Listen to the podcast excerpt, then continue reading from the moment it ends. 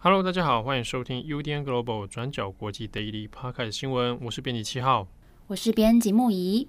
今天是二零二三年十二月二十七号，星期三。好，那我们首先先来看第一则新闻，是南韩的知名演员，现年四十八岁的李善均，在今天十二月二十七号的上午确认已经死亡。根据南韩警方的消息，在今天当地时间的上午十点多，那接到了报案。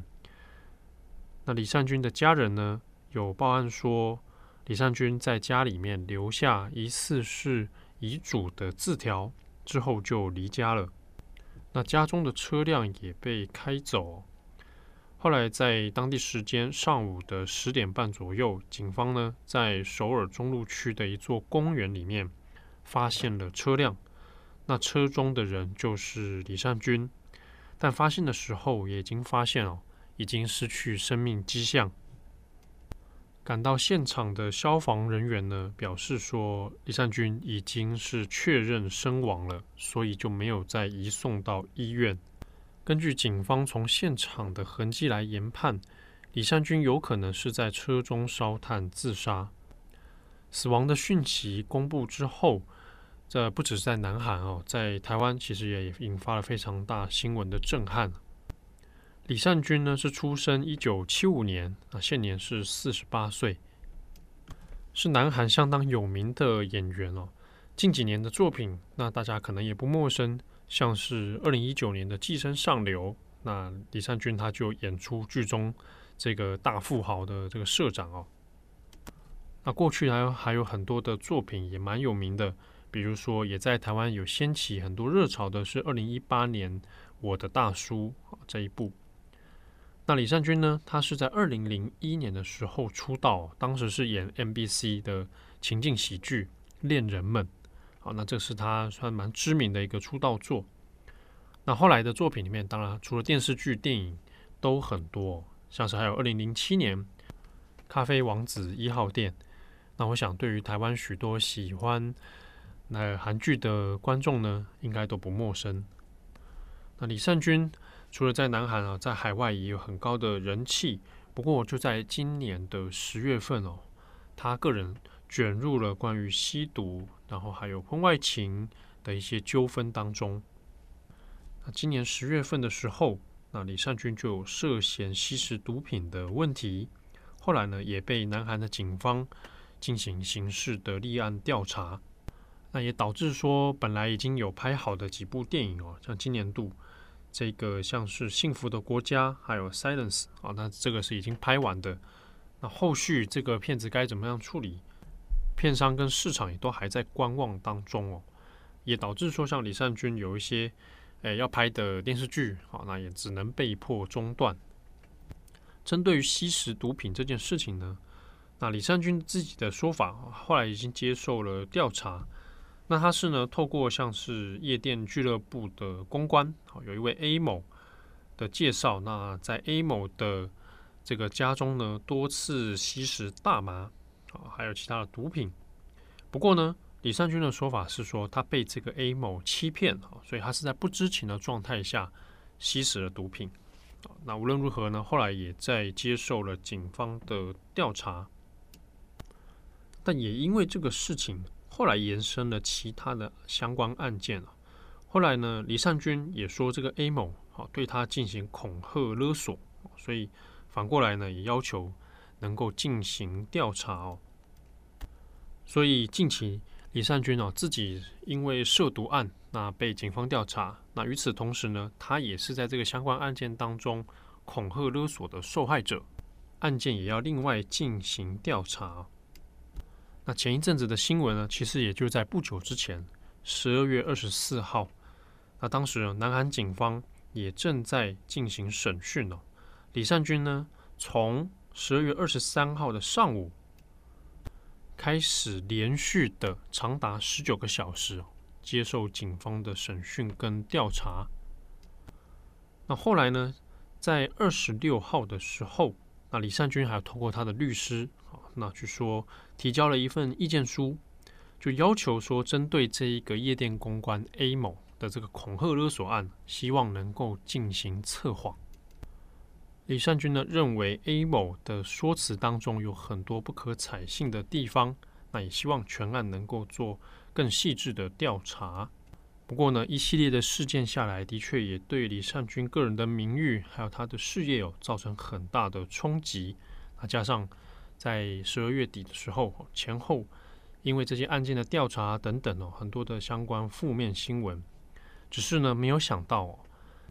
隔没有多久，就在今天十二月二十七号上午的时候，李善均就突然消失了踪影，然后发现的时候呢，已经是冰冷的尸体哦。那么确切的死亡原因以及动机啊，那目前警方还在调查当中。那么无论是从吸毒案，然后到恐吓勒索的事件，到现在李善均的死亡，那都对南韩的演艺圈造成很大的冲击。好，那最后要跟各位听友提醒哦，当我们遭遇到一些心里很难过的障碍哦，一些过不去的关卡的时候，我们还是有许多的资源可以来使用哦。那在台湾，比如说我们有卫福部的安心专线一九二五，或者是生命线的专线一九九五，有任何身心上面的需求啊，或者是觉得可以需要帮忙的地方，那我们可以透过这些资源来想想看，还有哪些可能。好，下一则我们来看一下北非的苏丹内战。好，我们今天第二则还是要来看看北非国家苏丹内战的情况。苏丹从今年四月十五号开始爆发内战，在开战短短三天之内，战火就已经从首都克图木扩散到整个苏丹，而且双方大开杀戒，各自动员了十万大军。在死亡人数的部分，根据非政府组织武装冲突地点和事件资料组的保守估计。至少已经有造成一万两千一百九十人丧命，以及造成七百万人流离失所。另外还有超过一百五十万人逃往邻国避难。联合国安理会在十二月二十二号的时候表示，现在苏丹的情势恶化，那对于苏丹的暴力蔓延以及人道局势恶化感到非常的担忧。那也强烈的谴责战争当中针对平民的攻击。我们先稍微回头来看这场内战是怎么爆发的。在四月中旬，苏丹执政的政府军总司令博罕跟他的副手达加洛两个人，因为对于政府是不是要走向文官统治这件事情缺乏共识，再加上伯罕他也要求达加洛领导的快速支援部队 RSF 要并入政府军，导致双方派系反目成仇。并在首都克土木开始爆发激烈的战斗。那内战爆发之后呢，苏丹多个区域的城镇都遭受到战火的摧残，国家非常重要的建设等等也遭到了破坏。其中西部地区达佛的战斗规模最严重。那苏丹民众也不断的被迫要来逃亡，目前总计已经有超过七百万人流离失所。而苏丹多个地方本身就有物资缺乏的问题，再加上电力不稳，以及医疗系统现在几乎崩溃，造成极大的人道危机。那也有大量的民众指控双方的部队会洗劫村庄，还有军人会强行进入民宅当中搜刮物品，以及伤害居民。国际特赦组织也批评，自从内战以来，无论是政府军或是 RSF 快速支援部队的军人，很多都会对妇女以及未成年少女实施性暴力。那有关性犯罪的案件通报率也大幅的上升。根据 BBC 的资料，我们刚刚提到这个快速支援部队 RSF，也就是达加洛带领的部队，现在已经控制了首都克土木将近百分之七十的地区。那另外，战斗规模最大的达佛，大部分的地区也都是由 RSF 来控制。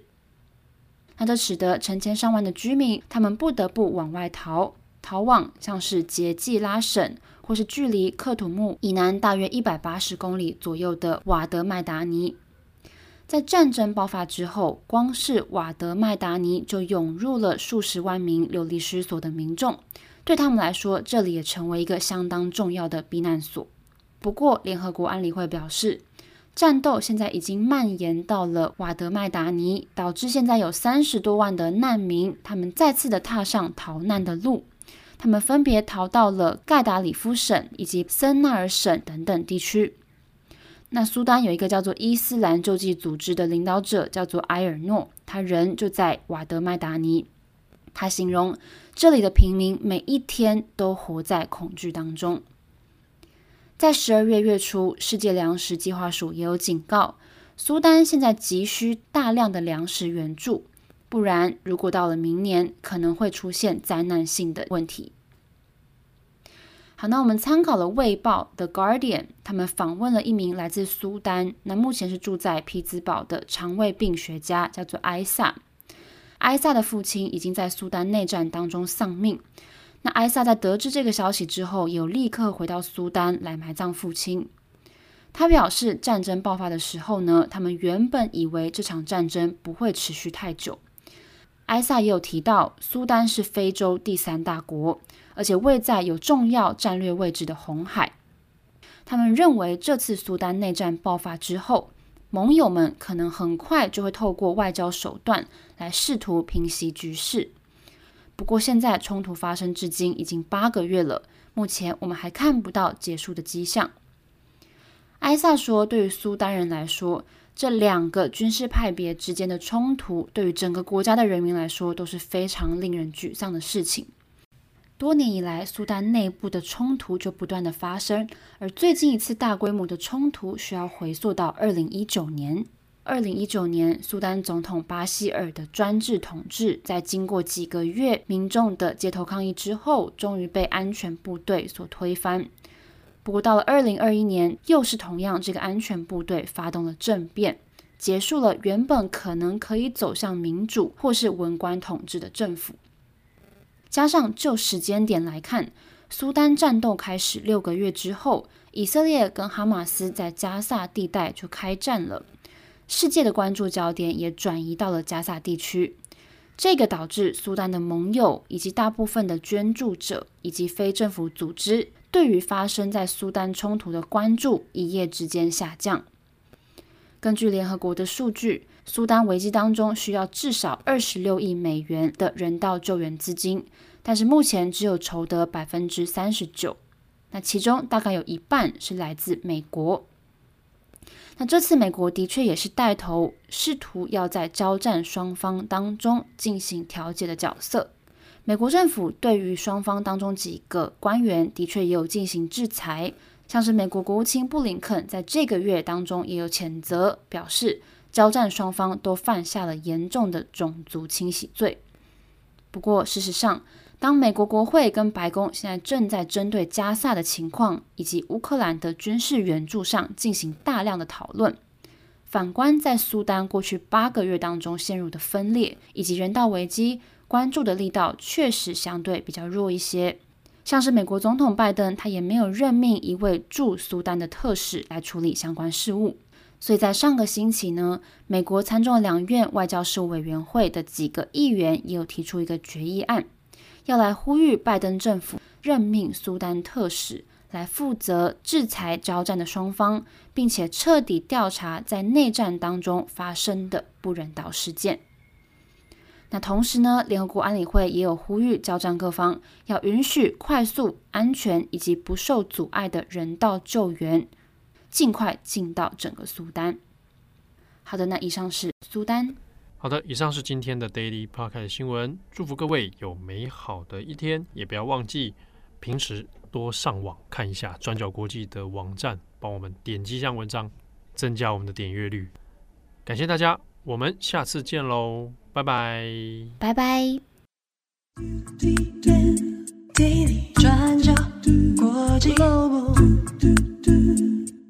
转角国际新闻。Global Podcast 新闻。